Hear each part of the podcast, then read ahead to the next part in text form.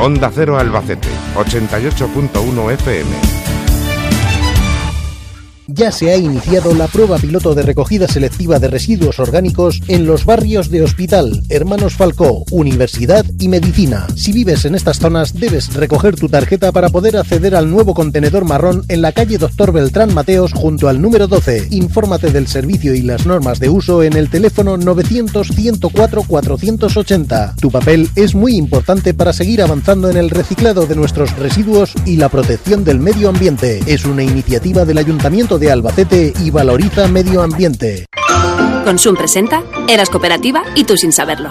Cuando te subes al coche y sabes exactamente cómo ahorrarte la pataleta de tus hijos, de 1 y 3 años, cooperativa. Puede que aún no te hubieras dado cuenta, pero tú también eres un poco cooperativa. Y en la nuestra pensamos en tu ahorro de forma personalizada. Consum. Juntos es cooperativa. Más de uno Albacete. Karina Requena. Onda Cero.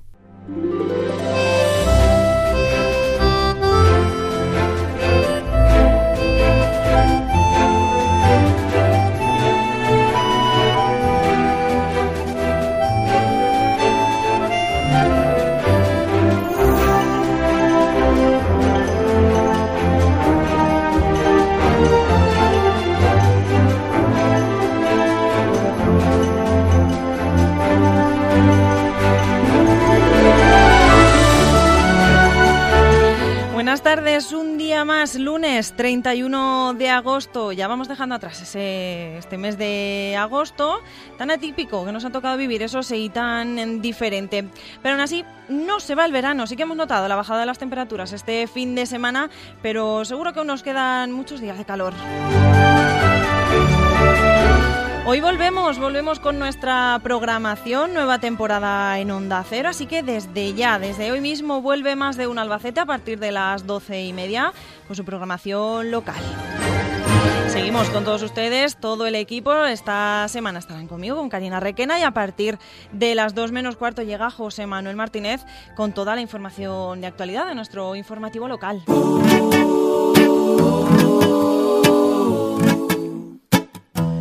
I just wanna see my friends. I wanna walk the streets again. But I gotta be patient. Let's enjoy this combination. I just wanna feel your love. Cause Instagram is not enough for me. No se acaba, se acaba agosto, se acaba el mes que debería haber estado repleto de fiestas patronales, que dejaría paso al gran mes para muchos albaceteños. Al mes de la Feria de Albacete se abriría la puerta de hierros, desfilarían manchegos y manchegas. Seguro que todos irían a por su Miguelito y su sidra. Este año no será así. La pena por no poder llevar a cabo esta celebración va a inundar seguro el corazón de muchos albaceteños, pero este año la incertidumbre pues, nos da paso a no celebrar la Feria de Albacete. Tampoco podremos conocer quién serán los manchegos de honor, ni podremos asistir a esa apertura o cierre, como decíamos, de la puerta de hierros. Tens ganas de surtir. Aún así, con esa pena, vamos a seguir con todos ustedes para traerles siempre la actualidad de Albacete y provincia y con la mirada, eso sí, puesta en la Feria 2021. Oh, oh, vídeos con todo esto y vuelve, como decíamos, nuestro, nuestra programación, nuestra programación habitual de, las dos... De, las madre mía, ¿cómo empezamos la nueva programación? nueva programación de 12 y media a 2 de la tarde y también un lunes más nuestro espacio Construimos Futuro contigo, en el que hoy vamos a hablar de la reactivación económica en la agricultura. Vamos a conocer también la nueva programación de la Filmoteca, que ya ha sido presentada esta misma mañana, una programación inusual, ya que siempre se ha presentado al finalizar la feria de Albacete y ahora tendremos una programación completa para todo el mes de septiembre. También vamos a conocer una nueva empresa aquí en la capital que ha nacido tras la pandemia por las nuevas demandas de la sociedad. Y como cada lunes iremos con CETEFIN para resolver todas las dudas eh, legales con las que nos encontramos.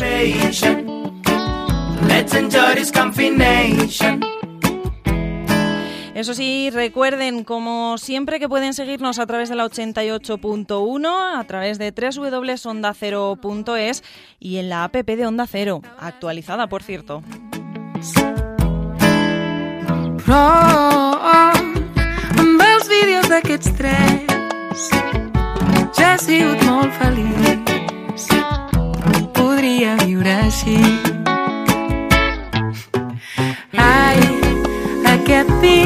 Virus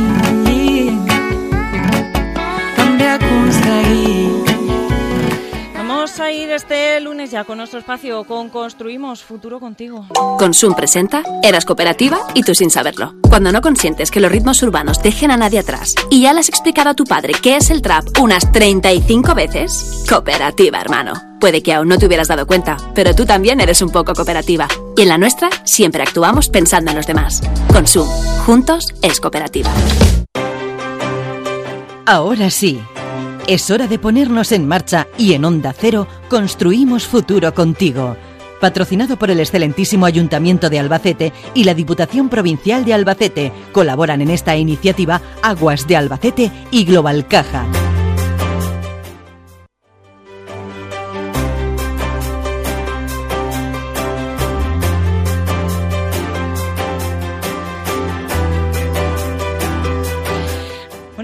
Les decíamos, retomamos este espacio Construimos Futuro contigo y esta semana lo hacemos hablando de agricultura. Hoy vamos a hablar con Julián Morcillo, secretario regional de UPA. ¿Qué tal, Julián? Muy buenas tardes.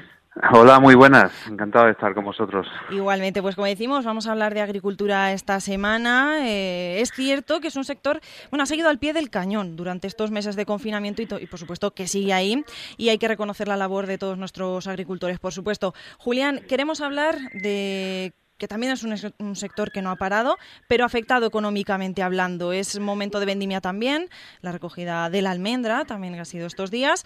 No sé si preocupa, Julián, eh, que ahora las bodegas o los almacenes puedan contar con excesos de estos productos, ya no solo por el que no se ha vendido, sino por el que está entrando. Bueno, pues como bien dices, el sector agrario, agricultores y ganaderos, pues han seguido, ¿no? A, a pesar de la pandemia, han seguido ahí al pie del cañón eh, en un año que agronómicamente no ha sido malo, está siendo un año bueno, pero que claro, la pandemia pues ha dificultado mucho, mucho los trabajos en el campo y en algunos sectores en particular pues la pandemia también ha tenido sus consecuencias, ¿no? En concreto en el sector del viñedo, todos los eh, sectores que de alguna manera pues las ventas están orientadas a la restauración o incluso al turismo, pues esa caída en las ventas pues está repercutiendo, ha repercutido en los precios que venimos recibiendo estos últimos meses y está repercutiendo pues ahora en, la, el inicio de campaña ¿no? de, de, la vendimia en concreto. Eh, éramos conscientes de que iba a ser una situación complicada y así lo está siendo, ¿no? Eh, los propios datos de exportación eh, del Observatorio de, del Vino de España pues hablan de que los seis primeros meses del año han caído en torno a un 11,6% las exportaciones.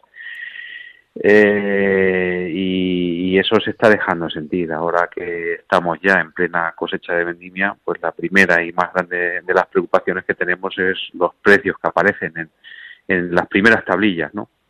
Que son unos precios que para nada justifican el, el trabajo de, de, nuestros viticultores. Uh -huh. Bueno, decimos eso es momento de vendimia. Eh, hay puntos en la provincia, bueno, en la región que ya, ya han comenzado con variedades eh, más tempranas. Uh -huh. ¿Qué opciones eh, tienen nuestros agricultores, Julián, teniendo en cuenta la pandemia, teniendo en cuenta la situación que nos encontramos de coronavirus, a la hora de contratar personal también? ¿Han tenido que reducir las personas contratadas? No sé si se estima una contratación igual, similar que en años anteriores. No sé cómo puede afectar esto para la recogida de, todos nuestros alimentos?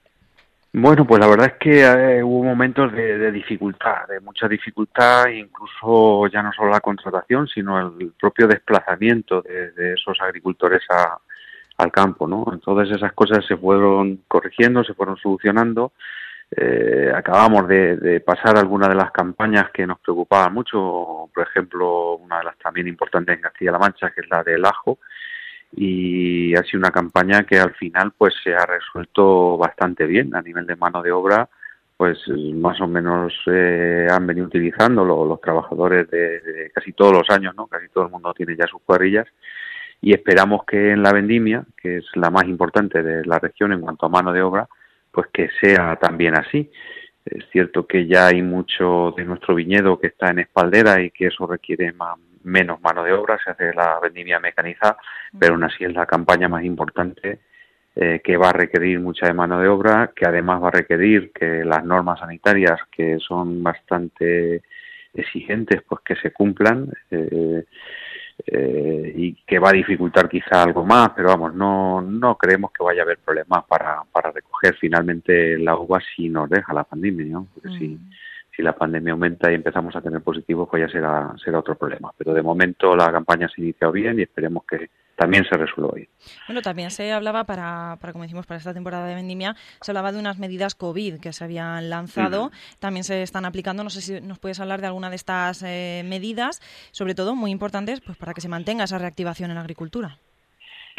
Bueno, pues las medidas eh, ya las vienen conociendo nuestros eh, agricultores, las vienen aplicando y bueno, pues eh, quizás se han completado en estas últimas semanas ante las mayores dificultades que están apareciendo, pues mucho cuidado, mucho control, eh, normas de mascarilla, de lavado de manos, de tener a, disposición de los eh, trabajadores pues eh, todas estas estas requerimientos, también llevar un control eh, de nuestros trabajadores y sus contactos en, las explotaciones eh, y bueno pues estar muy pendientes ¿no? de, que no haya ningún problema. Y Julián, eh, ¿qué podemos hacer? Eh, bueno, ¿Cómo se puede ayudar, por ejemplo, con planes de empleo o con ayudas económicas para reactivar eh, la agricultura? Porque además, cabe decir que tenemos muy buenos productos en Castilla-La Mancha, así que ¿cómo podemos ayudar quién, aquellos que nos estén oyendo? ¿Qué pueden hacer? Por ejemplo, mm, pongo yo un ejemplo, comprar productos de nuestra tierra, ¿no? de Castilla-La Mancha, de España. Bueno, pues el, sector agrario mm, está demostrando y lo ha demostrado en las dos crisis que es un sector muy potente, que, es un sector que se sobrepone a las dificultades y que es un sector que, a pesar de todo, pues eh, representa en nuestra región casi un tercio de, la actividad ¿no? y de la economía, si quitamos la, la aportación de lo, de lo público. Eh, y lo está haciendo en situaciones de mucha dificultad, de baja rentabilidad. Recordar que, estábamos de movilización en los primeros meses de, del año porque los precios de nuestros productos pues no, no justificaban no ni siquiera los costes de, de producción. Eh, somos una región muy potente en muchos de, los, de nuestros cultivos, muchos de ellos eh, dependen en una parte muy importante de la exportación. La exportación eh, desde nuestra región pues eh, se ha estado aumentando eh, durante los últimos años y, iba la verdad que muy bien. En estos momentos tenemos dificultades en, en algunos de ellos y luego lo que es el consumo interno, ¿no?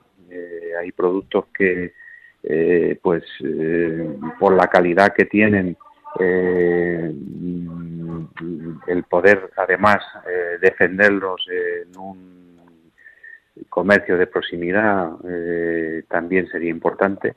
El poder eh, ir a esos canales cortos de comercialización para algunos productos donde el valor añadido pues se le queda al, agricultor y al ganadero.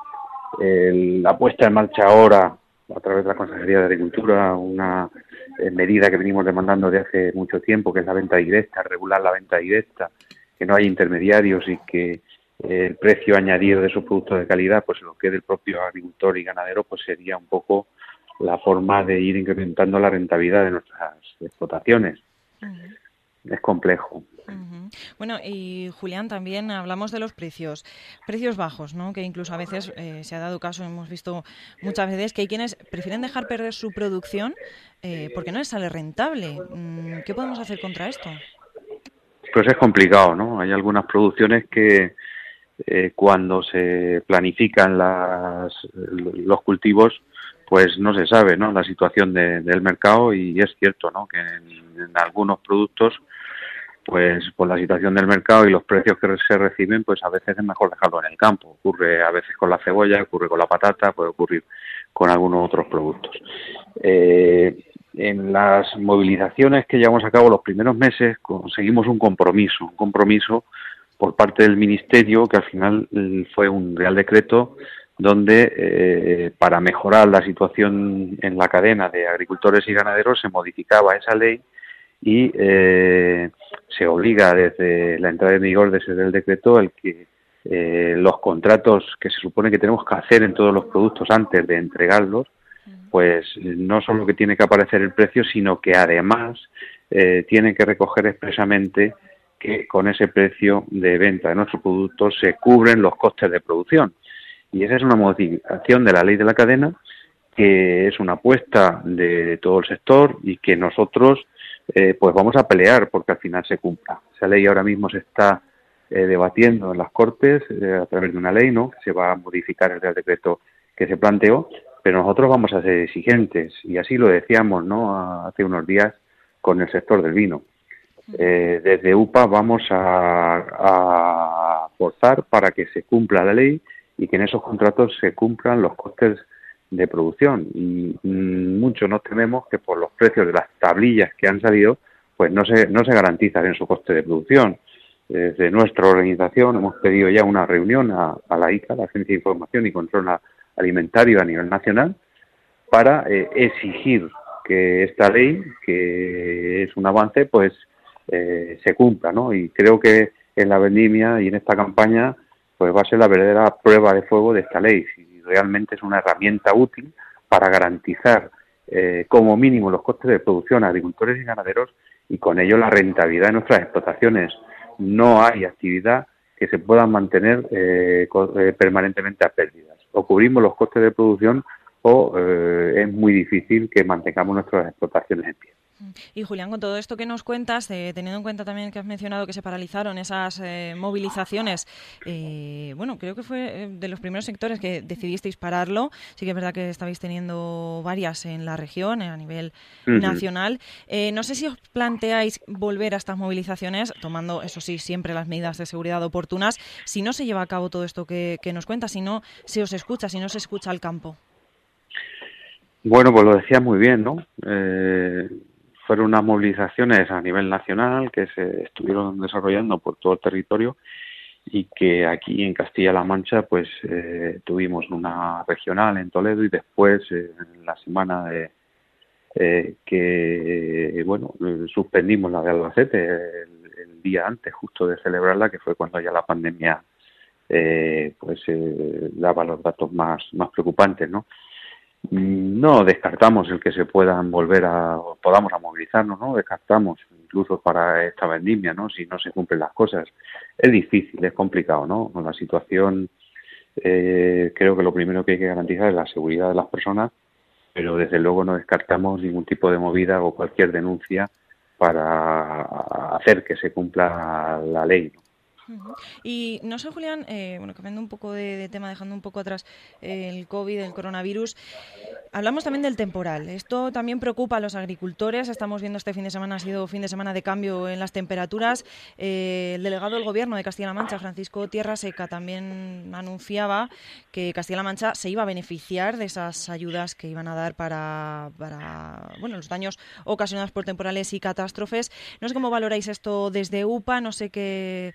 Eh, eh, qué categoría le podemos dar, si, si los agricultores esperan estas ayudas con ganas, porque sí que, ahora mismo deseamos, esperamos que no vuelva a ocurrir, pero sí que ha ocurrido ya en la provincia de Albacete, por ejemplo.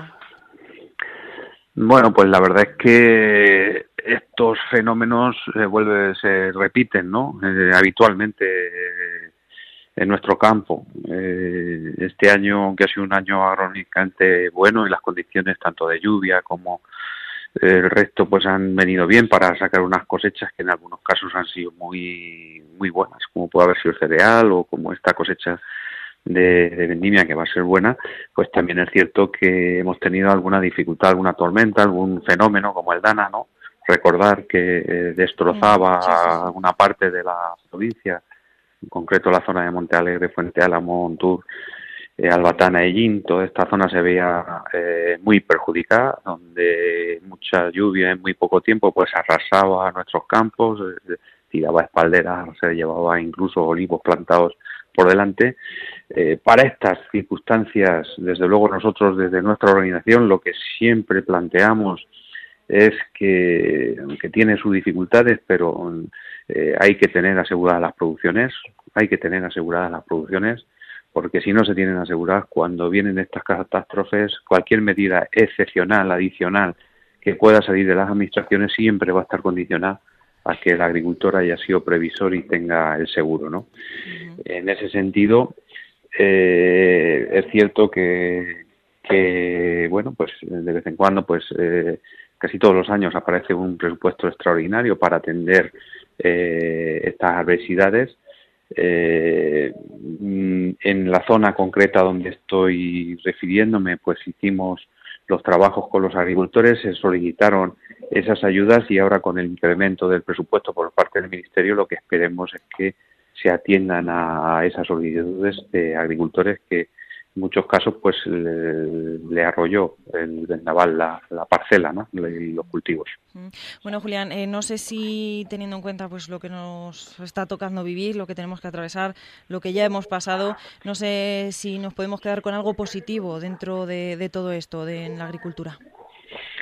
Bueno, yo creo que la agricultura tiene mucho positivo, mucho positivo para, para nuestra región eh, dependemos en Castilla-La Mancha de este sector, por lo tanto, si este sector eh, le va bien, pues nos irá bien, ¿no? Depende mucho de nuestros pueblos, depende toda la industria agroalimentaria, de la producción de agricultores y ganaderos y, y también la economía de, nuestra región.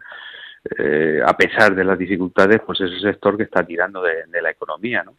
Y por lo tanto, pues tendremos que seguir eh, luchando y defendiendo la, de las dificultades que, que se nos vayan presentando, pero desde luego es un sector que evidentemente tiene mucho presente y tiene que tener mucho futuro. Y podemos mandar, Julián, un mensaje de ánimo a nuestros agricultores, a quienes nos estén escuchando, pues un poco de, de esperanza, ¿no? De cuanto a la baja, los precios bajos, pues bueno, un poco de esperanza, a ver cómo avanza la pandemia, también esas ayudas que se ofrezcan y, bueno, pues no sé, un mensaje para ellos. Sí, sí, esperanza, sí. Lo que pasa es que al final la realidad es muy tozuda, ¿no? Y lanzaron mensaje de esperanza en estos momentos cuando eh, los precios que se están planteando en un sector tan importante como es el del vino, pues no va a cubrir los costes de producción, pues es muy difícil, ¿no? Porque el cabreo es generalizado de nuestros viticultores y además con razón, ¿no? Esperemos que, que esto se vaya corrigiendo, esperemos que al final este sector que a pesar de la dificultad, pues bueno, llegamos a él con unas existencias en Castilla-La Mancha de en torno a dos millones de hectolitros menos que el año pasado, que, que, la cosecha tampoco va a ser lo que se esperaba, que fuera una cosecha muy grande, es una cosecha normal y que al final pues eh, podamos defender el precio de, las uvas y del vino, ¿no? que es tan importante o más que las uvas, porque hay que recordar que cerca del 70% de nuestras uvas las llevamos a nuestras cooperativas y nuestras cooperativas al final venden eso, vino o mosto, ¿no? Que el precio pues se recupere y, podamos seguir haciendo rentables nuestras explotaciones. Pues Julián, dicho quedan muchísimas gracias por haber estado con nosotros, Julián Morcillo, secretario regional de UPA. Gracias. Muchas gracias a vosotros, un saludo. Hasta luego.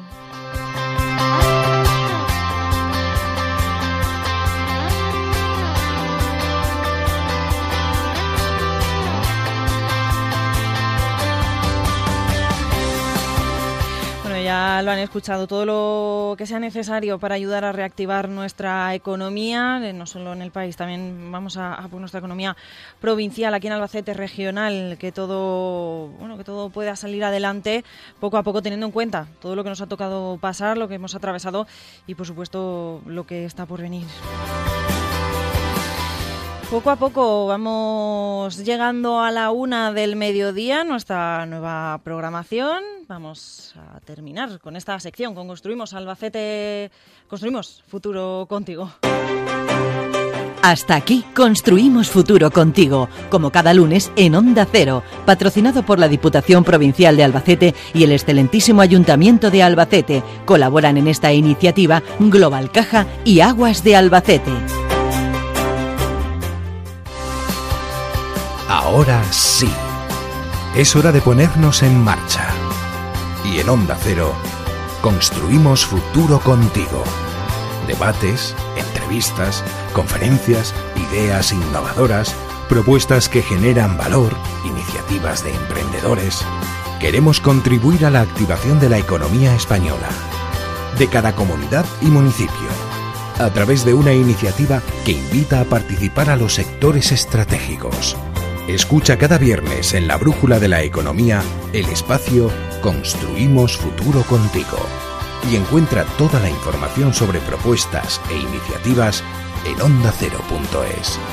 Onda Cero. Construimos futuro contigo.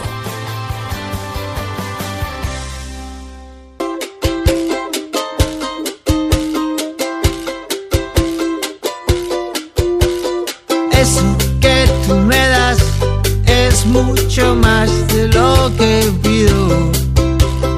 Todo lo que me das es lo que ahora necesito. Eso que tú me das no creo. Bueno, traemos una noticia que hemos conocido también esta misma mañana. En su comparecencia, el consejero de Sanidad, Jesús Fernández Sanz, el consejero aquí en Castilla-La Mancha, anunciaba que esta misma tarde se va a estudiar el desconfinamiento de la localidad de albaceteña de Villamalea. Recordamos, este miércoles eh, cumplirían dos semanas de confinamiento. Eh, las últimas cifras que se conocen, 130 casos positivos que ellos mismos hacían públicos en sus redes sociales. Cada día han ido informando a la población de esos, de esos casos. También se han estado realizando más pruebas eh, PCR que se tendrán que conocer, por supuesto, esos resultados. Lo que recibí, ahora sé que no estoy solo. Ahora otra noticia que hemos conocido esta mañana es que Castilla-La Mancha incide en que se va a iniciar el curso el día 9 de septiembre y que solo lo retrasará en aquellos municipios que la autoridad sanitaria recomiende. En todo caso, se ha anunciado también que si los padres no llevan a sus hijos a clase, la consejería activará el protocolo que se activa en los casos de absentismo escolar. Así que hoy, todo este lunes, todos los padres eh, recibirán o, o seguramente hayan recibido ya un mensaje con la guía regional que recoge esas medidas, protocolos y demás recomendaciones para la vuelta al cole.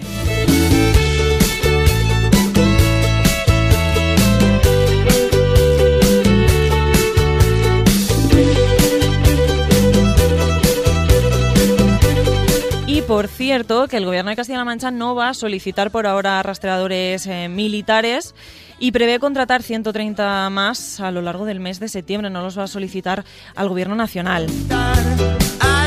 Sí que muy importante, hay que destacar la labor de estos rastreadores eh, que cada día con cada positivo se encargan de buscar esos contactos directos para poder realizarle la prueba PCR, eso sí, y mantener, mantener el control del coronavirus.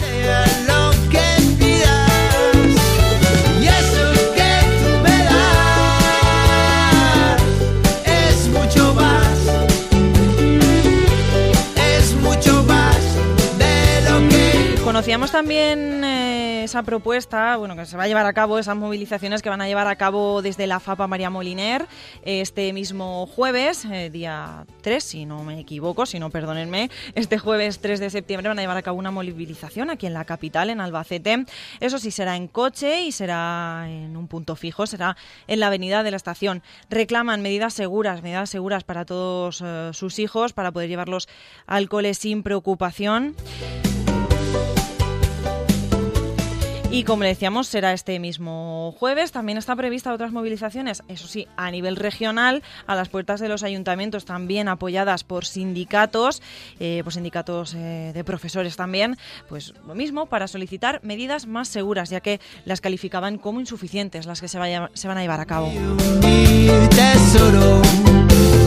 Así que gracias por estar, por tu amistad rápidamente voy a saludar a Beatriz Toboso. Bea, ¿qué tal? Buenas tardes. Hola, ¿qué tal? Bueno, la tenía aquí preparada para el avance informativo, pero me va a perdonar Beatriz Toboso porque estamos llegando al momento del boletín informativo. Pero aún así, te queríamos saludar porque hoy es tu último día, Bea, con pena. Mucha. que sí, ¿eh? Sí, sí, muchísima. ¿Qué tal tu último día? pues nada, muy bien. Ultimando ya lo que nos queda de verano y despidiéndome. Bueno, que ya nos despedimos el viernes. Sí. Para que nuestros oyentes ya lo saben, que nos despedimos el viernes. Pero oficialmente eh, será hoy cuando Bea nos abandone, también desde, no- desde nuestra parte, Bea, desde la parte que me toca, con mucha pena. Bueno, vea, espera, espéranos unos minutos porque llega el momento del boletín informativo de la una del mediodía. Me ayudaste a remontar, a superarme Es la una de la tarde, mediodía en Canarias. Noticias en Onda Cero. Buenas tardes, les avanzamos algunos de los asuntos que vamos a repasar con detalle a partir de las 2 en Noticias Mediodía, empezando por el acto del presidente Sánchez ante decenas de grandes empresarios del país.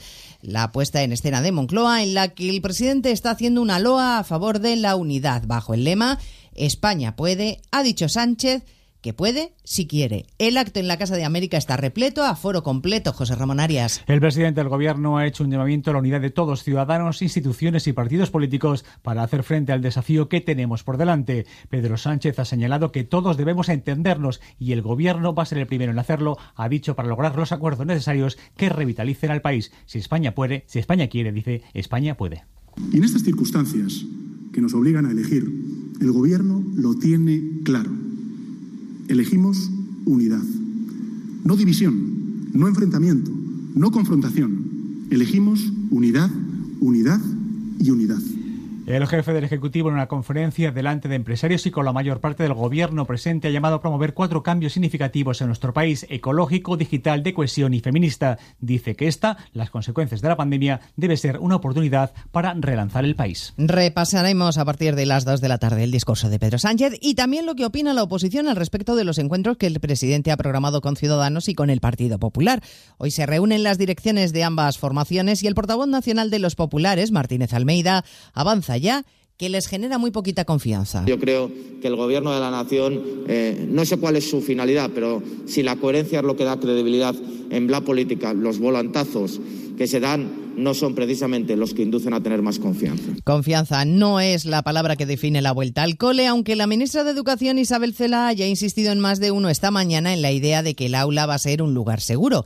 Le ha dicho a Alsina que el país está preparado para abrir los colegios y ha defendido una vez más que el gobierno ha hecho su trabajo y que son las comunidades las que deben gestionar los centros. Aunque yo quisiera, no podría meterme, no podría hacer una organización de los centros educativos. A veces ya me gustaría, pero no. Debo atender, debo respetar la distribución del poder del Estado autonómico que configuró la Constitución de 1978. La ministra comparece a las 4 de esta tarde en el Congreso. El que no ha participado en la comisión de la Conferencia de Política Universitaria esta mañana es el ministro de Universidades, Miguel Castells porque está convaleciente tras una operación. Ha explicado en el Ministerio que ha hecho todo lo posible por estar, pero que su convalecencia se lo ha impedido. Y mientras tanto, las cifras sanitarias que siguen subiendo con especial preocupación en la incidencia que el COVID está teniendo en las residencias. En Galicia hay más de 158 usuarios contagiados y medio centenar de trabajadores. Redacción en Coruña, Ángeles San Luis. 138 usuarios de residencias de la tercera edad y 50 trabajadores afectados. Es el último dato facilitado por la Consellería de Sanidad. Sigue preocupando especialmente la situación en la residencia de Oincio, en la provincia de Lugo, en la que se han contagiado dos tercios de los residentes. Sanidad confirma que una usuaria ha fallecido en las últimas 24 horas. También preocupa el brote en la residencia Orpea Coruña. En los últimos días ha habido un incremento en el número de contagios, 29 residentes y 5 trabajadores. A estos datos sumamos otros tres profesionales positivos en centros de atención a personas con discapacidad. Las consecuencias de la pandemia afectan a diversos ámbitos y colectivos que han visto agravada su situación estos meses. Los enfermos de Parkinson, por ejemplo, son uno de estos colectivos. Dos de cada tres han visto cómo el confinamiento ha empeorado su enfermedad. Miguel Expósito. Uno de cada tres ha presentado problemas cognitivos y trastornos del comportamiento. Según el estudio realizado por la Sociedad Española de Neurología, el 95% de los pacientes ha tomado medidas para evitar contraer el virus y solo el 3% ha llegado a enfermar. Más del 70% se ha mantenido activo y ha continuado con sus tratamientos. Aún así, han visto cómo empeoraba su diagnóstico. El doctor Diego Santos es el portavoz de la organización. En aspectos como como lo que es la, movilidad global, con respecto a lo que es el, temblor, eh, la rigidez, pero también desde un punto de vista no motor, en síntomas como por ejemplo el estado de ánimo, eh, más ansiedad. La causa principal ha sido que no han podido acudir a rehabilitación. También se han visto afectados el 70% de sus cuidadores, que por lo general han sido familiares. Es noticia además una cifra trágica, la del número de mujeres que han muerto asesinadas en lo que va de año víctimas de la violencia machista. 1.063 en total, Belén Gómez del Pino. Y 30 de ellas desde el 1 de enero. La última de las víctimas es una mujer de 40 años asesinada a puñaladas en Águilas, Murcia, por su marido que ya ha sido detenido. Tenía dos hijos menores de edad, con lo que ya son 15 los huérfanos por violencia de género en lo que llevamos de año. De las 30 mujeres asesinadas en 2020, solo en seis casos había denuncias previas por agresión. A fecha de hoy, la delegación del Gobierno mantiene tres casos en investigación. El último en Valencia, iniciado con el hallazgo de un cuerpo de una mujer en paradero desconocido desde el 24 de agosto. Su compañero sentimental está desaparecido. A partir de las 2 de la tarde en Noticias Mediodía les vamos a contar todas las novedades de este lunes, comienzo de temporada en Onda Cero. Elena Gijón, a las 2, Noticias Mediodía.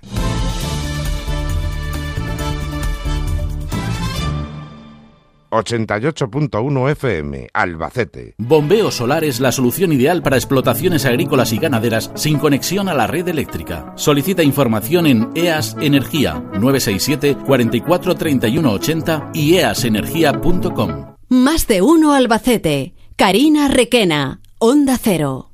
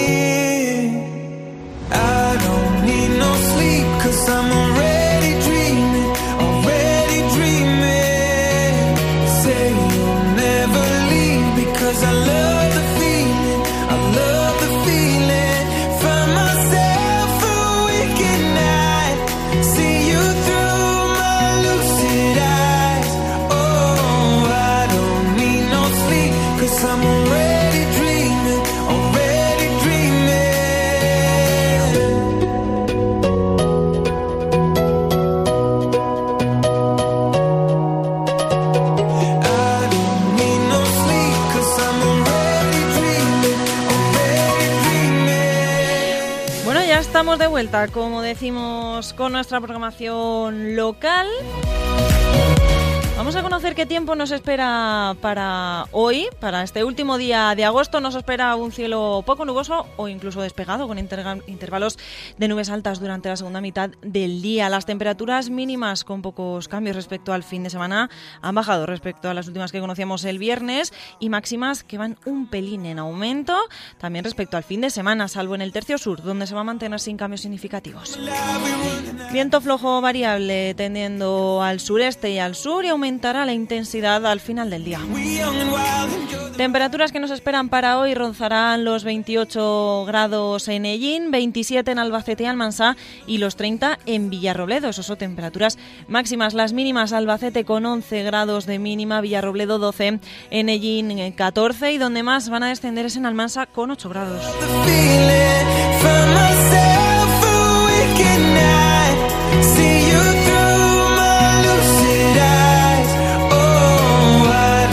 Eso en cuanto a lo meteorológico. Enseguida vamos a saludar también a nuestros compañeros, a José Manuel Martínez y de nuevo a Beatriz Toboso, que hoy sí es su último día, como ya decíamos, con el avance informativo. Pero antes vamos a conocer la información regional. Ya saben, a partir de las 2 y 20 aquí en su sintonía, en Onda Cero, en la 88.1, y con nuestro compañero Javier Ruiz. Buenas tardes, Javier, ¿qué tal? ¿Qué tal, compañeros? En esta mañana de lunes, pendientes de la evolución de la pandemia en Castilla-La Mancha, el consejero de Sanidad acaba de comparecer ante los medios de comunicación y ha adelantado que cuatro localidades más, en este caso de la provincia de Toledo, se van a sumar al conjunto que ya en Castilla-La Mancha tienen medidas especiales reforzadas contra la pandemia. Estamos hablando de Méntrida, Olías del Rey, Quintanar de la Orden y Villacañas.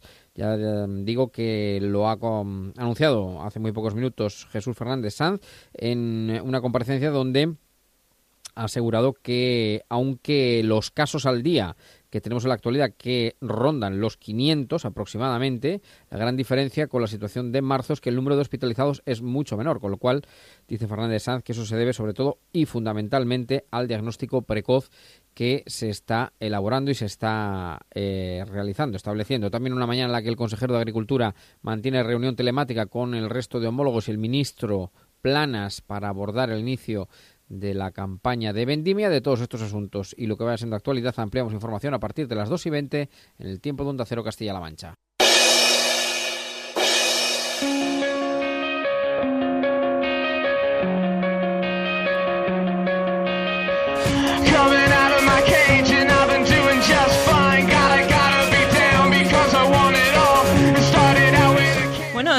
Sintonía que seguramente tengamos que cambiar para el nuevo inicio de temporada, tanto la suya como la mía. Saludamos a José Manuel Martínez. José Manuel, ¿qué tal? Buenas tardes. Hola, muy buenas tardes. Bueno, sintonía que decimos para tu avance deportivo, hoy también avance informativo, el que también va a participar Beatriz Toboso. Y empezamos, si te parece, José Manuel, por esos datos de coronavirus, 101 nuevos que conocíamos el viernes. Recordamos, los fines de semana no se notifican nuevos casos, así que estas cifras sí que se anunciaban el viernes. Habrá que esperar a esta tarde para conocer las nuevas. 101 casos nuevos el viernes, 5.378 personas en total. En cuanto al número de fallecidos, no había que lamentar nuevas pérdidas, pero sí recordamos que ya han perdido la vida 581 personas. 41 personas sí que permanecen ingresados en nuestros hospitales, tres de ellos lo hacen en UCI y precisan respirador. José Manuel, ¿qué más información nos trae el día de hoy? Bueno, pues como tú bien decías con el tema de los positivos, tenemos el caso de Villamalía que continúa confinado eh, en principio hasta el próximo miércoles, aunque según ha anunciado el consejero de Sanidad Jesús Fernández, se van a reunir esta tarde para evaluar si se clausura ese confinamiento. Mantiene 130 casos de contagios según lo que ha publicado el ayuntamiento, su última publicación en redes sociales. Y en esa comparecencia del consejero de Sanidad, pues Jesús Fernández ha hecho un análisis de los datos que arroja el COVID, el COVID, perdón, y cómo está afectando a la presión social sanitaria. Comparaba, por ejemplo, el consejero Karina esos datos que teníamos a finales del mes de marzo con los que tenemos ahora en agosto. Y es que son muy similares en cuanto a los contagios, pero no tienen nada que ver, como digo, en cuanto a la presión asistencial en los centros sanitarios. Y si quieres, escuchamos como lo comentaba el consejero. El 26 de marzo, por poner una fecha concreta, superábamos también los 500 casos, como nos está pasando ahora. Era en esas fechas cuando superábamos los 500 casos diarios. Pero teníamos en aquellos momentos 2.707 personas hospitalizadas y 186 en UCI. Esa es la gran diferencia. La gran diferencia es que ahora tenemos el mismo número de casos, pero en vez de 2.700 hospitalizados solo tenemos 180 y tantos, 200, y en vez de tener 186 en UCI tenemos 23. Y bueno, pues como explicaba el consejero de Sanidad, estos datos que está arrojando ahora mismo el coronavirus son frutos, según dice el consejero Jesús Fernández, fruto de la responsabilidad de la población, del trabajo en equipo, de la atención primaria y de la salud pública. Y también ha destacado en varias ocasiones durante su comparecencia los contactos que han detectado los rastreadores de Castilla-La Mancha, una región que destaca por la cantidad que tiene, en total 427, y han descubierto 6.500 casos desde el pasado 10 de mayo. En eh, lo que tiene que ver eh, con los rastreadores, ha dicho Jesús Fernández que se van a seguir contratando en función de las necesidades, ¿no? de los contagios que haya en próximas semanas, que aproximadamente el cálculo del gobierno regional es que sean 130 los profesionales eh, que se encarguen de esta labor y bueno, pues hacía pues, una valoración de lo que ha supuesto esta figura para Castilla-La Mancha. Este diagnóstico precoz que hace diagnosticar pronto es a base de más personas, más diagnóstico, más educación para la salud, más seguimiento y más responsabilidad ciudadana. En este resumen es donde se ve el trabajo de las personas que vivimos en Castilla-La Mancha, de la atención primaria, de la salud pública y de las rastreadoras o rastreadores. Más personas, más diagnóstico, más educación para la salud, más seguimiento, más responsabilidad ciudadana. Mire, en el caso de más diagnóstico, otro de los anuncios eh, que hacía Jesús Fernández y que es importante, aparte del de Villamalea, que ya recordamos que esta tarde se va a evaluar el confinamiento para que se pueda clausurar definitivamente después de esas casi dos semanas que lleva este pueblo albaceteño confinado por el alto número de positivos, en total 130, es que este jueves además van a hacer públicos los casos de municipios de más de mil habitantes, que era algo que se venía pidiendo de la última semana, esos datos de estos municipios pequeños para que bueno pues se haga un recuento de lo que está siendo en estas localidades. Sí, porque recordamos esos datos sí lo han ido haciendo público algunos de los municipios de aquí de Albacete. Bueno, sí, a nivel particular. A nivel particular, es verdad. Ah, lo han hecho en redes sociales, pues bueno, pues también para tranquilizar a la ciudadanía y saber que se tiene controlado los casos que han sido positivos. Pues vamos a seguir con la información, con este avance informativo, pero con Beatriz Toboso. Vea, buenas tardes otra vez. Hola, buenas tardes otra vez. Bueno, vamos con, con otro tema que nos ha dejado este fin de semana y es esa agresión a cinco policías locales en Albacete cuando iban a, multar, a denunciar a unas personas que no llevaban eh, la mascarilla, vea. Pues sí, hemos hablado con Juan Carlos Lázaro, inspector jefe en funciones de la Policía Local, y nos ha contado que en la madrugada del viernes al sábado, concretamente a la una menos 20, eh, tres individuos que iban sin mascarilla, cuando la policía procedió a pararles para poder identificarles, uno de ellos eh, agredió por la espalda a uno de los agentes, dejándolo inconsciente, que cayó al momento al suelo, y bueno, él se dio a la fuga, y así es como nos lo ha contado el inspector. Y momentos en los cuales estaba produciéndose esa identificación, uno de los jóvenes por la espalda, sin que me diera previo aviso y sin que el compañero supiera nada, pues fue golpeado de tal forma y con tal brutalidad que lo dejó inconsciente eh, en el instante y esa inconsciencia y la posterior caída de cabeza a la vía pública pues le produjo unas lesiones de consideración. Y bueno, durante la persecución eh, otros dos agentes se quedaron socorriendo al compañero herido y llegaron a ser incluso amenazados de muerte. Dos de los chicos que acompañaban a este huyó, pues empezaron a increpar con insultos, soeces y con amenazas de muerte incluso a los compañeros que allí estaban atendiendo. Y en un momento dos de ellos pues se acercaron por la espalda también a uno de los policías que estaba atendiendo al compañero en el suelo, sujetándole en la cabeza.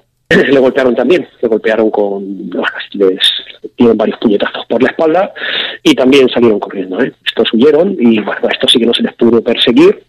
Bueno, llamamos un poco también a la cordura, hay que hacer uso de la mascarilla, hay que ser responsables y, y no llegar, no tener como fin estos actos.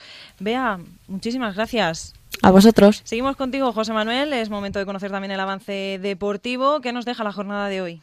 Bueno, pues además de, ese empate del Albacete del pasado viernes, del que ya anunciábamos en este boletín informativo matinal de esta mañana, eh, anunciar que mañana se celebra el, segundo partido amistoso contra el Rayo Majadahonda y que esta tarde a partir de las seis y media eh, se celebra el sorteo del calendario de la Liga de Primera División, posteriormente el de Segunda, en el que conoceremos a qué equipo se va a enfrentar el Albacete Balompié a partir del próximo fin de semana, el, el fin de semana mejor dicho, del 11, 12 y 13 de diciembre y además de anunciar pues eh, que se va a iniciar una liga, también tenemos que hablar de otra que concluye, que en este caso es la Superliga rusa, que estaba pendiente de, terminar los playoffs y que tenemos una buena noticia porque hay un jugador de Albacete, de Albacete concretamente, como digo, que milita en el KPRF, ese equipo de la primera división de la Superliga rusa de fútbol sala, y se ha proclamado campeón con este equipo y se mostrará muy orgulloso por ello, por supuesto. Bueno, mira, para mí es mi primer título también y pues como te he dicho, muy contento. Ojalá que, sea el primero de muchos y bueno, que ya sea en Rusia, en España o donde sea. Bueno, pues este es nuestro avance informativo para el día de hoy. José Manuel, te despedimos. Seguimos contigo a partir de las dos menos cuarto, por supuesto, para toda la información local. A las dos menos cuarto, más y mejor. Hasta luego, José Adiós.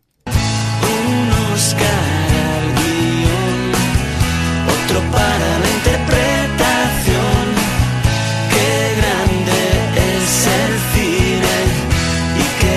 todas las actrices, todo es un gran guiñón. Yo sé qué historia habrá ido a contar, cuál va a ser la explicación que se prepara. Bueno, ya lo decíamos, vamos a conocer la nueva programación de la Filmoteca porque vuelve, vuelve todo el mes de, de, septiembre y lo hace, como decimos, con una gran programación que vamos a conocer y que ya ha sido presentada esta misma mañana para hablar de ello cómo va a ser esta vuelta. Está con nosotros Jesús López, su director. ¿Qué tal, Jesús? Buenas tardes. Muy buenas tardes.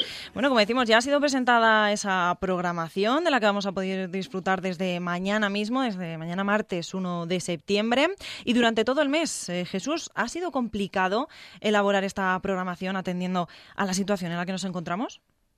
Bueno, em, lo que es la preparación de la sala, pues eh, nos atenemos a todas las eh, obligaciones normativas y además pues las hemos reforzado, las hemos reforzado pues porque consideramos que, que además el, el, la programación, el usuario, pues el hecho de que, por ejemplo, rebuscamos sesiones, pues evitará que algunos espectadores puedan venir o, evitaría que pudiesen venir pues porque al reducir los horarios pues quizá los, las películas, la sesión no les cuadre en su día a día, en su agenda, en su horario disponible y por lo tanto pues nos ha costado más quizá el hecho de tener que duplicar sesiones, que es lo que hemos hecho pues para que un, películas que se pasan un martes también se pasen un miércoles en horarios diferentes, que el público pues eh, pueda disfrutar de, de, la, de la programación con la máxima seguridad, que, que además eh, puedan comprar ya anticipadamente, numerar la sala, que es una cosa que no, que no, que no se había hecho todavía, eh, porque hasta ahora no era necesario, pues ahora la sala eh, es numerada, con lo cual la butaca es preasignada y, y se puede, ya digo, comprar con anticipación. en suma, pues lo más complejo quizá, como siempre, es eh, cuadrar los títulos que a veces no siempre no siempre están disponibles cuando uno desea proyectarlos pero en todo caso el, el, adelanto también pues nos viene bien pues para tener más fechas disponibles y para poder distribuir toda la programación que pues estábamos dejando en, eh, en cartera desde el mes de marzo que fue cuando tuvimos que cerrar. Bueno, eh, Jesús, eh, me gustaría saber con qué estado de ánimo te plantas y dices, hay que volver, hay que la cultura tiene que salir adelante y, venga lo que venga, ¿no? Eso sí, siguiendo las medidas de seguridad, como bien nos has dicho, pero con qué estado de ánimo Jesús lo ve. Bueno, la, filmoteca vuelve.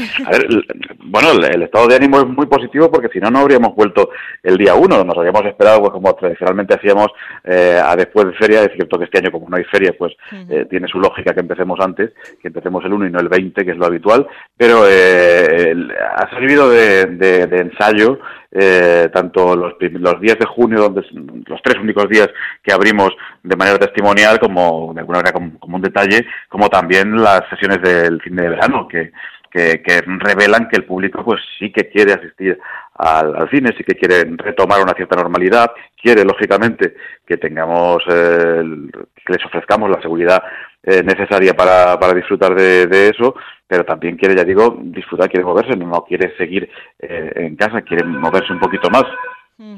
Y bueno, Jesús, entre todo esto, como decíamos, importante reactivar la, la, cultura. Es verdad que se conocía, bueno, se han cancelado algunos festivales de música aquí en la provincia también, una pena, eh, pero bueno, un mensaje que hay que transmitir a nuestros oyentes es que la cultura es segura, que la vuelta, la vuelta a la filmoteca va a ser segura y sobre todo, Jesús, ¿qué vamos a poder ver? ¿Qué van a poder disfrutar quienes asistan? Este sí, bueno, eso lo principal, sobre todo, no, uno no quiere meterse en, camina, en camisas de once varas, pero es cierto que, que a mí el cine particularmente y el teatro me parecen los dos, eh, así como los conciertos, por ejemplo, sentados, los conciertos donde vas sentado, me parecen los espectáculos más seguros, culturalmente hablando, eh, eh, de la actualidad. Es decir, el público va a estar sentado, va a tener su distancia de seguridad, va a haber butacas intermedias donde no se va a sentar nadie y, eso pues va a permitir que, que además el espectador estará siempre con su mascarilla, por lo tanto va a permitir que la seguridad sea máxima y mucho mayor que, como se ha dicho, en muchas otras actividades que se están realizando día a día, ¿no? Y lo vemos cada, cada día en los informativos. Por lo demás, la programación, pues mira, vamos a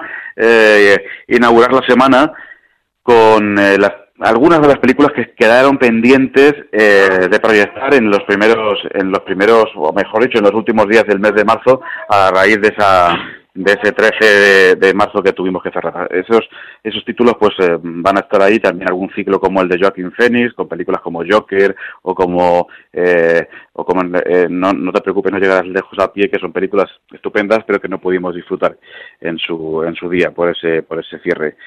vamos a verlas ahora, vamos a, también a tener la posibilidad de homenajear a José Luis Cuerda con una sesión especial con algunos de sus de sus eh, imágenes eh, en viajes, de imágenes también inéditas, en fin, eh, que no pertenecen, imágenes que no pertenecen a sus títulos, a sus películas, sino que pertenecen a su vida más personal y que las tendremos también, las teníamos pensadas para marzo y que pues las tendremos también ahora. Y bueno, pues vamos a recordar a, algunos de los fallecidos en estos meses, no por COVID, que nos lo preguntaban esta mañana, algunos sí, pero no todos. Es decir, Lucía Bosé, pues tristemente falleció por COVID, pero Ennio Morricone, eh, Olivia de Havilland, eh, Brian Dennehy, con quien empezamos justo mañana con El vientre de un arquitecto, pues nos van a permitir también en recordarles en diversas sesiones con algunas de las películas más llamativas de su carrera. Bueno, veo, vemos también alguna película española. Eh, no sé si me quedo, no sé si me lo estoy saltando. Programación infantil, Jesús, no sé si se incluye en septiembre, si se plantea. No, habitualmente teníamos la programación, siempre comenzábamos, lo sabe el seguidor de Filmoteca, el 9 era así, ¿eh? todos los años la Filmoteca comenzaba el 9 de septiembre y lo hacía con eh, una programación especial de feria, eh, con títulos más familiares. Eh, en esta ocasión, dado que no hay feria, eh, pues y, y que tampoco queremos hacer un llamamiento para que haya una feria alternativa, ni mucho menos, pues hemos decidido empezar con una programación absolutamente normalizada ya, la programación habitual, normal, y no, no hay ninguna ningún título infantil. Estimamos que ya lo habrá si todo va bien, pues en, en Navidad en el, en el Festival Infantil y Juvenil que iremos iremos reservando esos títulos para, para ese festival, sobre todo además porque este ha sido un año que hemos tenido una ausencia de, de títulos eh, importante de estrenos durante meses, pues por las salas cerradas, simplemente porque ha habido meses sin estrenos y, eso pues también reduce el número de títulos que nos permitirá disponer para el Festival Infantil en diciembre. Bueno, y un recordatorio, Jesús, para quien quieran asistir, ¿qué deben hacer para las entradas, para adquirir sus entradas? Y recordamos que es a partir de mañana, 1 de septiembre. A partir de mañana, bueno, pues tan sencillo como eh, a partir de un- desde una hora antes de la proyección de cada día, de la primera proyección diaria, pueden acercarse a la taquilla del Cine Capitol en la Plaza del Altozano y ahí tienen eh, toda la información y también la taquilla pues para, para adquirir eh, cualquier título, cualquier ticket para los para los títulos que hay en, en previsión hasta una semana. Eso sí, hemos puesto una semana eh, de momento como entrada anticipada, o sea que se podrá comprar toda la semana por anticipado. Bueno, pues animar a todos nuestros oyentes, a esos fieles seguidores también de la Filmoteca, a ir, a ir este mes de septiembre a disfrutar de- del buen cine, que no se pierda, que no se pierda, ¿eh, Jesús? El cine, No, que se es- pierda la cultura. no, porque son historias y las historias eh, la- y la cultura forman parte, nos hacen, si es que nos hacen, no es que formen parte de nosotros, es que somos, somos cultura. Y ese mensaje también de tranquilidad, de que se están guardando todas las medidas eh, de seguridad. Jesús, gracias y que vaya todo muy bien este mes de septiembre. A vosotros os esperamos. Hasta luego.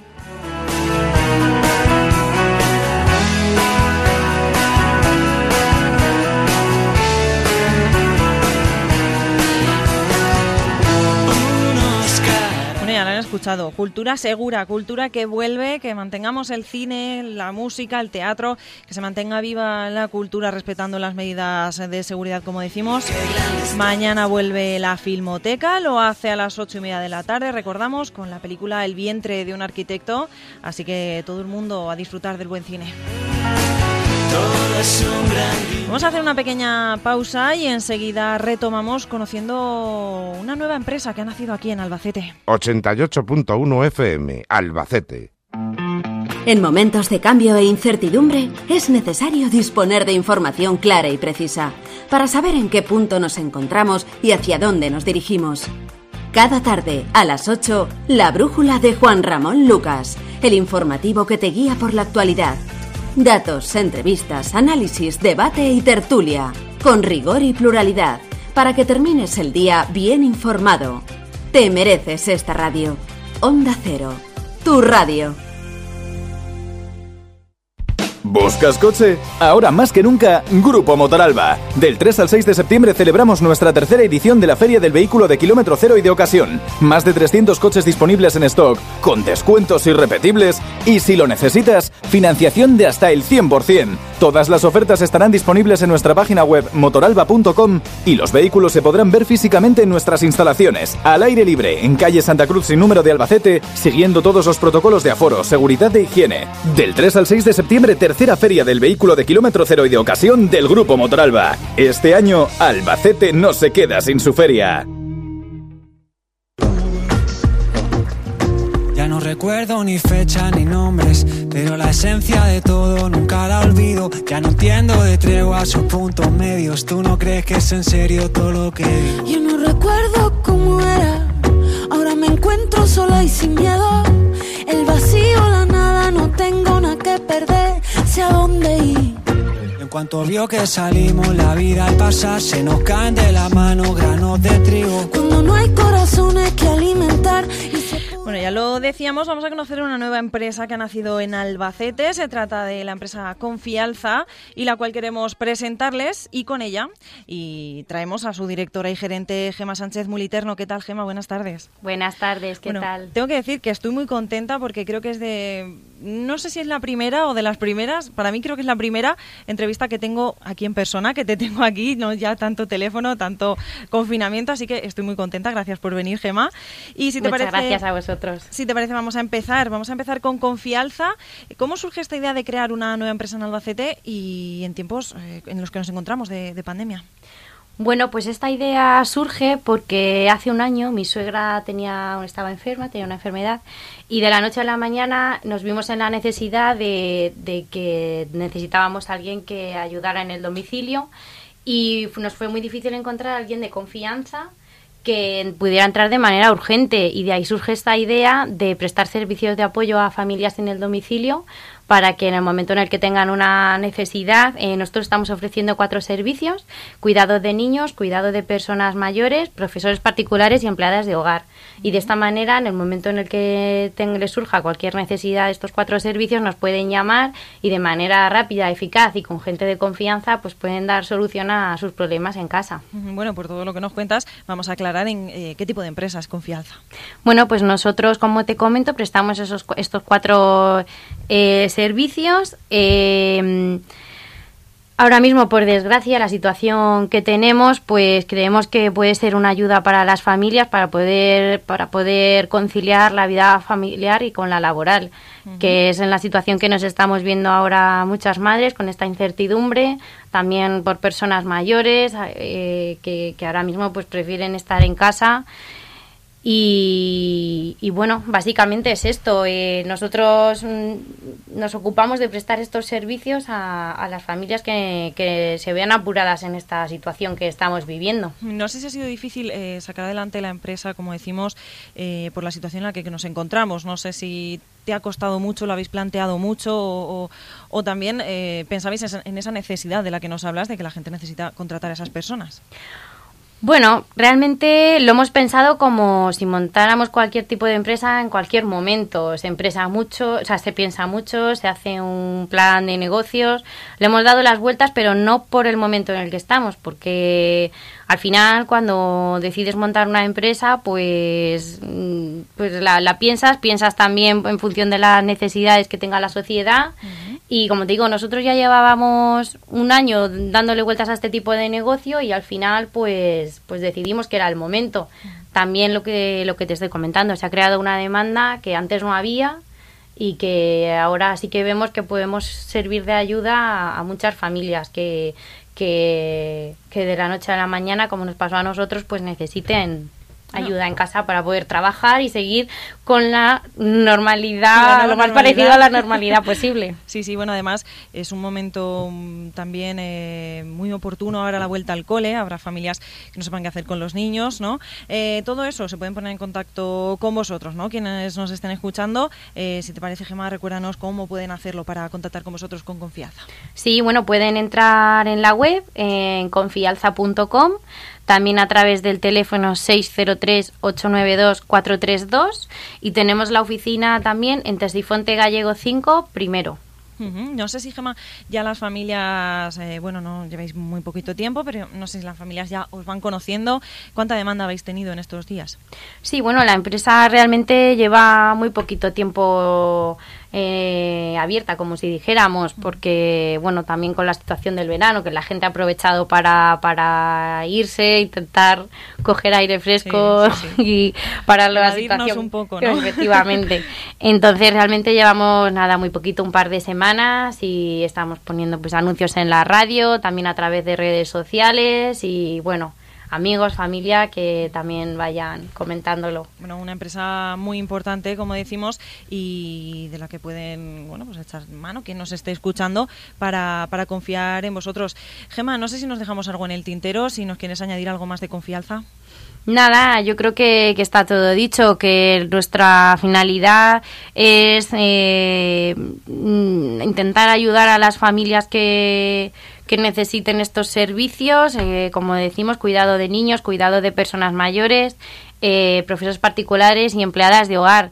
Para mí, yo como soy madre, para mí lo más importante es que estas personas sean de confianza y es lo mismo que querría yo para si tuviera que dejar a mis hijos con alguien. Entonces, pues nada, que tenemos un buen equipo, que actuamos de manera eficaz y muy profesional y que estamos a disposición de todas las familias que puedan necesitar que les echemos una mano. Bueno, eh, es que quiero añadir algo más eh, por lo que decías de personas de confianza. Es verdad que, que hoy en día eh, se busca a alguien en quien confiar, es complicado, porque al final bueno, dejas tu hogar también a una persona en la que no conoces, dejas a tu familia, dejas a tus, seres queridos. Exactamente, Sí, entonces... que una de nuestras frases que nos gusta es que pedir ayuda es una excelente forma de cuidar de, de nosotros y de los familiares, pero sobre- también de nosotros mismos, Sí, por la carga también mental y física que, que, nos, que nos quitamos cuan- para poder trabajar. Y y es importante mandar ese mensaje, ¿no? Para que la, Claro. la familia que cuente con vosotros Claro. se vaya con esa tranquilidad que, que que Efectivamente. deja en buenas manos. Porque, Y- sí, sí, dime, Gemma. Además, por ejemplo, el nombre confianza nos gustó mucho porque un- la palabra alza tiene muchos significados, pero uno de los que tiene es el aumento de estima hacia las personas. Entonces también consideramos que tiene que seguir en ambos sentidos el, el trato entre el empleado, la familia y al final que sea un hogar, que la persona que vaya a tu casa, pues como dices, está en tu hogar y ese vínculo se cree en ambas direcciones. Pues, eh, Gemma, un último recordatorio para todos aquellos que quieran contar con vuestros servicios. Eh, recuerda vuestra web y también un número de teléfono de contacto. Pues eh, la web es eh, confialza.com y el teléfono 603-892-432. ¿Lo puedes repetir? 603-892-432. Y nada, estamos a disposición de, de todas las familias que quieran, aunque sea solo por preguntar, eh, a su disposición estamos. Gemma, pues muchísimas gracias. Esperamos que vaya todo muy bien. Que enhorabuena por haber sacado adelante un proyecto, una empresa mm, atendiendo a los tiempos que corren, pero también pensando en quién más os van a necesitar en estos momentos. Así que gracias y bueno, y gracias por haber estado aquí presente con nosotros. Nada, muchas gracias a vosotros. Hasta luego. Gemma. Adiós, hasta luego. De la pena al pensar en lo que no fuimos. Ya no recuerdo cómo era. Ahora me encuentro de cuerpo entero. Y cuando miro para atrás y las luces me ciegan, me muevo. Lejos de aquí, Cuéntame qué se siente ahora que me he ido. si todo sigue igual. Hace cuánto que ya no te sientes vivo. Si en tu cielo hay fragilidad.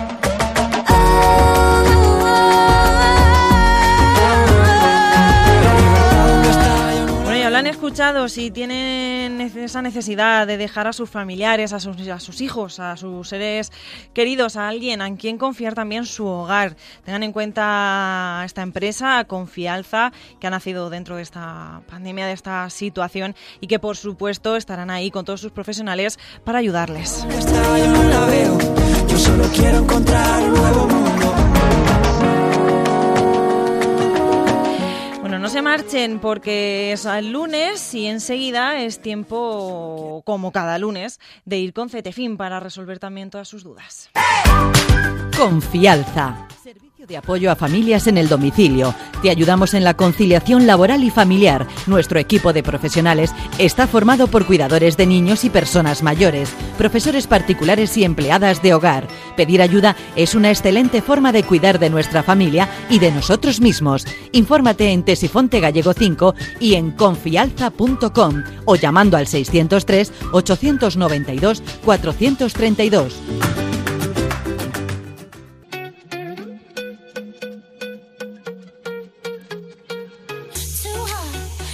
Bueno, antes de marcharnos eh, para resolver esas dudas a través de los abogados de CETEFIN, un último apunte. Hoy tengan en cuenta que continúa esa operación retorno de vuelta de las vacaciones de verano para muchos.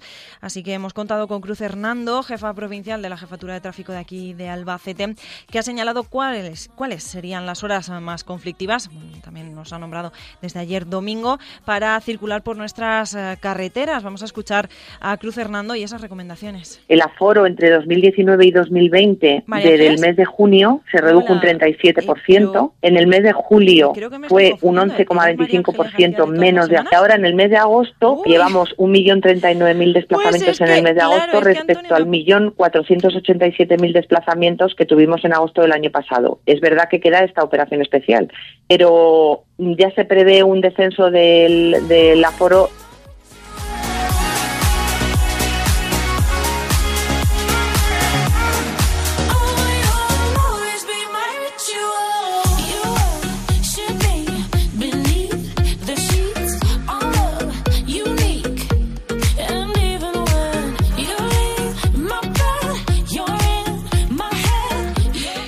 ya lo han escuchado, ya tenemos con nosotros a María Ángeles García de este.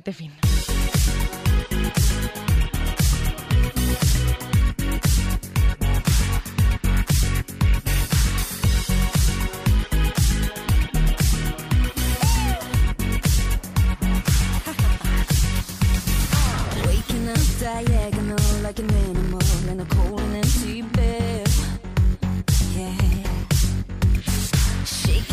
Pues vamos una semana más. eh, María Ángeles García, abogada de CETEFIN, buenas tardes. Buenas tardes, ahora Karina. Bueno, ya te tenemos por aquí. Vamos, el tema de esta semana que preocupa y mucho, María Ángeles, son eh, preguntas que llegan a esta emisora también, es el tema de, ocupas. Es momento de vuelta de vacaciones, como escuchábamos también eh, desde la Jefatura Provincial de Tráfico, vuelta de vacaciones para muchos. Hay quienes también se han encontrado en esa situación cuando han viajado a sus segundas residencias, a la playa, por ejemplo.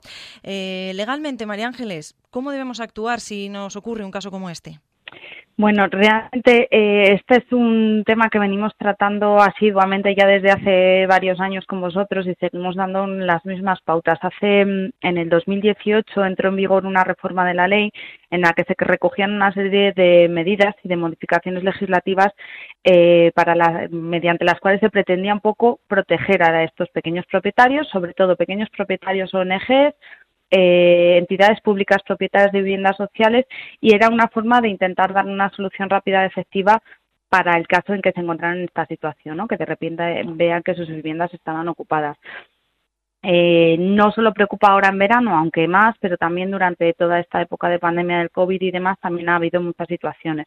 El problema que nos encontramos es que todas estas medidas realmente las eh, los que trabajamos en derecho, a los que trabajamos eh, desde- con el día a día de los pequeños propietarios los que se encuentran en esta situación no son tanto las reformas legislativas que se realizan, sino el tema de que por mucho que la ley recoja unos plazos eh, cortos para realizar los trámites, teniendo en cuenta el atasco que nos encontramos en sede judicial, pues estos plazos se alargan sí o sí, porque todos los procedimientos obviamente tienen que ser tratados iguales y todos los procedimientos tienen que eh, tener unos plazos de tramitación que sean acordes, eh, sin dilaciones y demás, y muchas veces teniendo en cuenta ese volumen, pues no, no se llega a, a estos plazos. Eh, por ir por partes, cuando nos encontramos en esta situación, cuando de repente vemos que volvemos a nuestra casa de vacaciones o, que o de un fin de semana o como hemos oído por la televisión que eh, personas que estaban trabajando como sanitarios y volvían a su casa y se la encontraban ocupadas. Qué es lo primero que hay que hacer bueno en primer lugar llamar a la policía. Eh, siempre y cuando se dé la alarma a la policía dentro de las 48 horas siguientes a que se produzca esa ocupación, la policía tiene la obligación de entrar eh, en la vivienda ocupada y desalojar. Se presupone que dentro de esas 48 horas o siempre que no se haya cambiado la cerradura, el delito es, flagrante, es decir, estoy cogiendo al delincuente realizando el delito, realizando lo que necesita para cometer el delito y, eh, por tanto, la policía puede intervenir y eh, desalojar.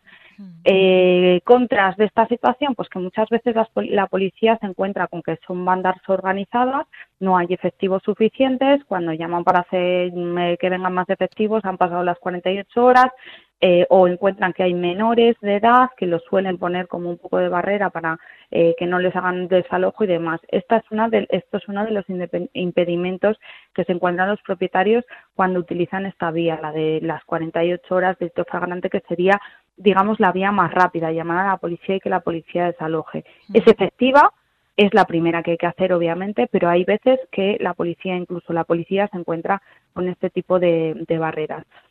Si han pasado ya de más, de más de 48 horas, ¿qué es lo que hay que hacer? Pues bien, eh, seguir con la denuncia penal que se ha entablado. Esa denuncia penal irá por un delito de usurpación eh, y ahí contaremos con la ayuda del juzgado y de la policía que irán moviendo los papeles eh, eh, para, para nosotros, por decirlo así, ¿vale? Para eh, que ah, mm, se, se condene a estas personas por un delito de usurpación y se ordene el desalojo. Si no, ¿qué otra vía tenemos? Bueno, pues eh, lo que decía al principio, la nueva ley de- del 2018 que entró en vigor, eh, que recogía una serie de modificaciones para el desalojo, el desahucio, la, ley de desahucio de personas que no tienen eh, un vínculo contractual ni tienen ningún derecho a ocupar esa vivienda, no tienen un contrato de alquiler ni tienen permiso del propietario, aunque sea de viva voz, para quedarse en esas, en esas viviendas. Sería iniciar un procedimiento de desahucio por precario. Existen tres vías distintas. No me voy a enrollar jurídicamente con cuál es cada una de ellas, pero sí que es verdad que lo que se eh, planteaba con las modificaciones es que la tramitación de esos procedimientos fuera lo más breve posible, de tal manera que normalmente se equipararía a un desahucio express que debería de estar tardando como unos tres meses, depende del procedimiento, de, perdón, depende del juzgado donde recaiga y del volumen de trabajo que tenga, y siempre y cuando en la demanda se solicite eh, que esa persona presente los papeles que supuestamente le dan derecho a tener eh, su vivienda en esa en esa en ese lugar en ese domicilio si no los presenta en el plazo de cinco días se le tendría que eh, proceder al lanzamiento Oye, María Eh, creo que lo estás explicando maravillosamente. pero este- está muy claro, son sí. demasiadas cosas, lo entiendo. de todas maneras, eso, quien se encuentra en esta situación, lo primero, llaman a la policía. Si es dentro de las 48 horas, les, les desalojarán y si no, iniciar tanto la vía civil como la penal. No son incompatibles, se pueden llevar a cabo al mismo tiempo, ¿vale? Entonces, eh, cualquiera de las dos y eh, resultará efectiva. El plazo, bueno, pues lo que digo, que por mucho que la ley pretenda eh, que esos plazos se acorten, muchas veces es complicado. Pues eh, María Ángeles, muchísimas gracias, un lunes más, por haber estado con nosotros, por supuesto, y por aclarar las dudas eh, también de nuestros oyentes. Gracias. Gracias a vosotros, un Hasta- saludo. Hasta luego.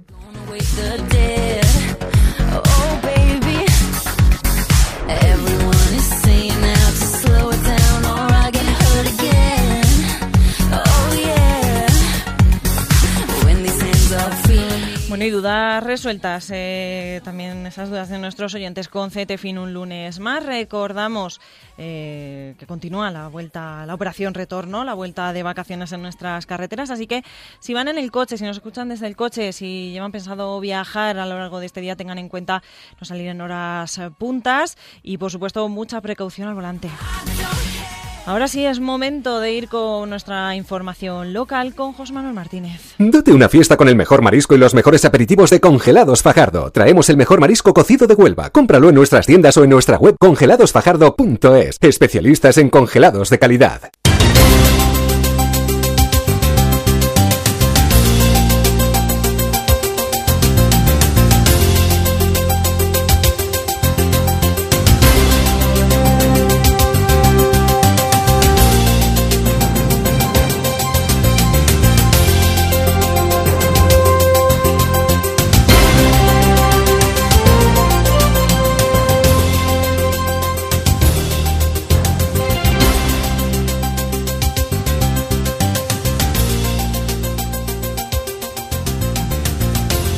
Onda Cero Albacete, Noticias Mediodía.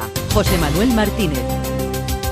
Hola, muy buenas tardes. Nuestro espacio local continúa en Onda Cero hasta las 2 para relatar ahora las noticias más destacadas de Albacete. Padres de alumnos organizan una manifestación para protestar por las condiciones del comienzo del curso escolar. La FAPA María Moliner ha anunciado que este jueves se manifestarán a partir de las 12 dentro de sus vehículos para reclamar medidas más seguras en la vuelta al colegio. La indignación se extiende a nivel autonómico. Está prevista otra concentración en las puertas de los ayuntamientos de la región apoyada por los sindicatos docentes. Es nuestro tema principal del día. En la información deportiva, el Albacete conocerá esta tarde su calendario. Además, escucharemos a Raúl Gómez, jugador albaceteño de fútbol sala, que ayer se proclamó campeón de la Superliga rusa. Y vamos con el tiempo que nos acompañará esta jornada. Agencia Estatal de Meteorología, Luz Cepeda, muy buenas tardes. Buenas tardes. Suben las temperaturas en la provincia de Albacete, excepto en el tercio sur, donde se mantendrán sin cambios. Máxima hoy de 27 grados en la capital, 29 en Elche de la Sierra, con nubes medias y altas que irán apareciendo durante la tarde. Mañana martes por la mañana nubes medias y altas y también a primeras horas del día nubes bajas en la mitad oriental, con una baja probabilidad de brumas matinales. Al final del día disminuirá la nubosidad, quedando el cielo poco nuboso despejado. Mínimas que suben máximas que apenas cambiarán, mínimas que se van a situar entre los 10 grados de Almansa y los 15 de Yin. Máxima el martes de 29 en Albacete, 28 en Elche de la Sierra y La Roda, 27 en Almansa, Yin y Casas Ibáñez, 26 en Alcaraz y 25 en Chinchilla. Es una información de la Agencia Estatal de Meteorología.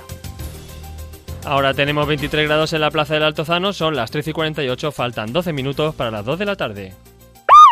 ¿Te preocupa que ocupen tu segunda residencia? Con 3D Seguridad, duerme tranquilo y a pierna suelta con las alarmas antiocupa y segundas residencias, con conexión 24 horas a central receptora y aviso a policía. Deposita tu confianza en 3D Seguridad. Visita nuestra web www.3dseguridad.com. Llámanos al 902 023 200. 3D Seguridad. Tu seguridad es cosa nuestra. Comenzamos este bloque informativo informándoles de la incidencia del COVID en nuestra provincia en las últimas 24 horas. Se han detectado 101 casos desde el pasado viernes, que suman un total de 5.738 positivos en la provincia durante toda la crisis sanitaria. Villamalea, que continúa confinado hasta esta tarde, que se va a evaluar, próximo miércoles, mantiene 130 casos de contagio según el último anuncio del ayuntamiento de hace unos días. No se han vuelto a comunicar nuevos positivos. En total hay 41 personas ingresadas en hospitales de la provincia, 35 en el de Albacete, 3 en el de Yin, 2 en el de Villarrobledo y 1 en el de Almansa. Se mantienen 3 personas en la UCI tras una jornada en la que no hubo que lamentar ningún fallecido. En total 581 personas han perdido la vida a causa del coronavirus. Y antes de seguir informándoles sobre temas relacionados con el COVID, les hablamos que en la Policía Nacional en Albacete ha activado un dispositivo contra los robos en el interior de vehículos que se ha saldado con cinco personas detenidas. El dispositivo de prevención y reacción se llevó a cabo durante todo el mes de agosto en determinadas calles de la ciudad. La rápida intervención de estos efectivos eh, de la Policía Nacional que formaban parte del dispositivo impidió que se cometieran dos robos en interior de vehículos. La colaboración ciudadana también fue crucial para evitar algunos hechos. Y también en Albacete nos quedamos con sucesos porque el fin de semana se salda en la capital con cinco policías agredidos, uno de ellos de baja y múltiples denuncias por incumplir el uso de mascarilla o el toque de queda del ocio nocturno. Beatriz Toboso. En la madrugada del viernes al sábado, cinco policías locales fueron agredidos cuando intentaban identificar a tres individuos que no llevaban la mascarilla. Uno de ellos golpeó a uno de los agentes por la espalda, dejándolo inconsciente y dándose la fuga. Así lo ha explicado Juan Carlos Lázaro, inspector jefe en funciones de la policía y local. momentos en los cuales estaba produciéndose esa identificación, uno de los jóvenes por la espalda, sin que mediara previo aviso y sin que el compañero supiera nada, pues fue golpeado de tal forma y con tal brutalidad que lo dejó inconsciente en el instante y esa inconsciencia y la posterior caída de cabeza a la vía pública pues le produjo unas lesiones de consideración. Durante la persecución, los agentes que se quedaron para socorrer al compañero herido fueron increpados e incluso amenazados de muerte. Dos de los chicos que acompañaban a este huyó, pues empezaron a increpar con insultos, soeces y con amenazas de muerte incluso a los compañeros que allí estaban atendiendo.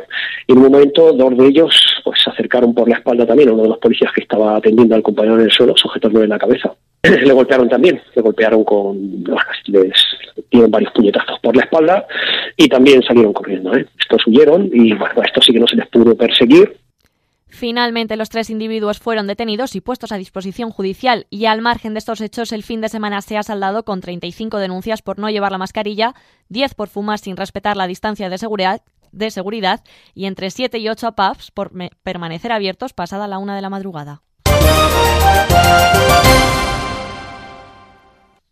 Igual número de contagios, pero mucha menor presión asistencial. Es el mensaje que ha trasladado esta mañana el consejero de Sanidad Jesús Fernández, quien ha comparado los datos que arroja el COVID en nuestra región con los que se publicaban a finales del mes de marzo, en pleno estallido de los casos. Lo escuchamos. El 26 de marzo, por poner una fecha concreta, superábamos también los 500 casos, como nos está pasando ahora.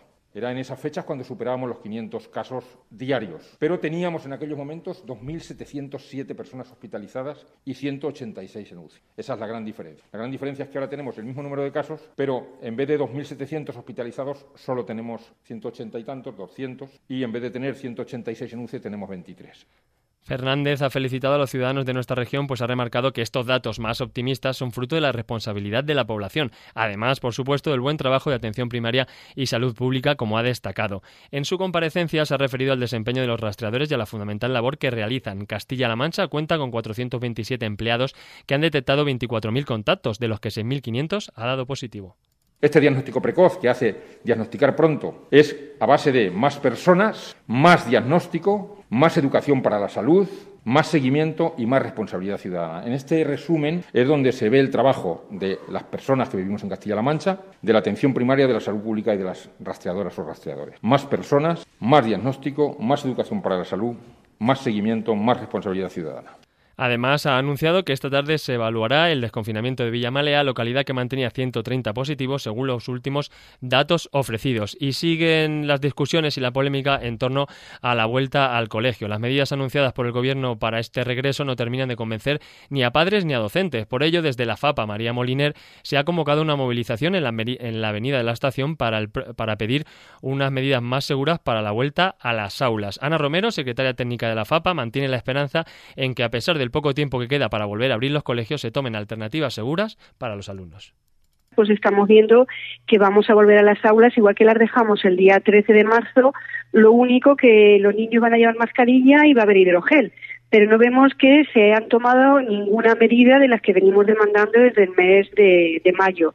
Y por ello, pues las familias están bastante cansadas, asustadas, la movilización para este jueves está prevista a las 12 del mediodía y los asistentes tendrán que ir en su vehículo para evitar aglomeraciones de personas. Además, ha añadido Ana Romero que algunas medidas se ven imprescindibles. Yo espero que, que venga que venga la gente, que por lo menos es porque además es la única vía que nos queda para ser, ser oídos. Entonces yo espero que, que sí que venga gente. Es simplemente que los niños vayan en grupitos pequeños que haya mucha más seguridad, distancia y que incluso para los propios profesores sea como mucho más fácil poder coordinar y eh, hacer guardar la, las medidas de los niños y las niñas. También está prevista otra concentración, esta vez a nivel regional, en las puertas de los ayuntamientos, apoyada además por los sindicatos docentes. Y el partido de la oposición, el del Partido Popular, eh, reivindica la importancia de los alcaldes de cara al inicio del curso escolar y pide al presidente de la comunidad, García Paje, que cuente con ellos para conocer la realidad de cada municipio.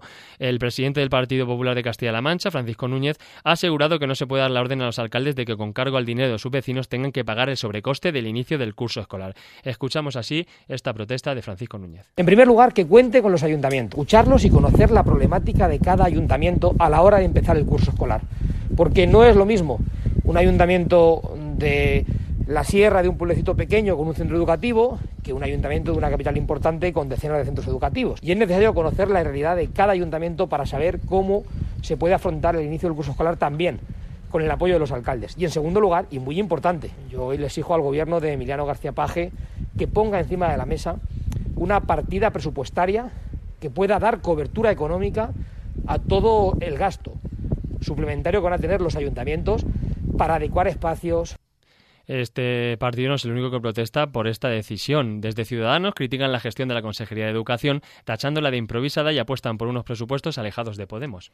Carmen Picazo, portavoz del Grupo Parlamentario de Ciudadanos, ha criticado las declaraciones de la consejera de Educación, Rosa Ana Rodríguez, alegando que no está en posición de abroncar a ningún partido y ha tachado su gestión de improvisada, señalando la inefectividad del nuevo curso de formación para los docentes. Va a haber una formación para los profesores, para los docentes, desde el 7 al 21 de septiembre. Las clases comienzan el 9 de septiembre. ¿Qué pasará si hay un rebrote? ¿Qué pasará si algún centro se tiene que aislar? No se está preparado. Máxime aún cuando esa formación de 10 horas, y creo que hay tres cursos, pues esa formación se va a dar solamente a dos docentes por cada centro y serán los responsables de que esa formación baje en cascada al resto de docentes. Es clara la improvisación. Picazo también ha elogiado la gestión del gobierno municipal y apuesta por apoyar unos presupuestos generales de centro basados en el consenso y alejados lo máximo posible de las propuestas de Unidas Podemos. Y en el ámbito municipal vuelve cine a la capital con el regreso de la Filmoteca que da mañana el pistoletazo de salida con la proyección de El vientre de un arquitecto. La Filmoteca retoma mañana su actividad en Albacete e inaugura la semana con algunas de las películas que quedaron pendientes de proyectar en los últimos días de marzo. Entre ellas destacan El Joker o No te preocupes, no llegará lejos a pie. Jesús López, director de la Filmoteca, ha explicado así la programación. Eh, vamos a verlas ahora. Vamos a, también a tener la posibilidad de homenajear a José Luis Cuerda con una sesión especial con algunos de sus de sus eh, imágenes eh, en viajes, de imágenes también inéditas. Y bueno, pues vamos a recordar a, algunos de los fallecidos en estos meses, no por COVID, que nos lo preguntaban esta mañana, algunos sí, pero no todos. Es decir, Lucía Bosé, pues eh, tristemente falleció por COVID, pero Ennio Morricone, Olivia de Havilland, y en el ámbito provincial hoy les contamos un proyecto de conversación comunitaria a nivel online impulsado por Bonete.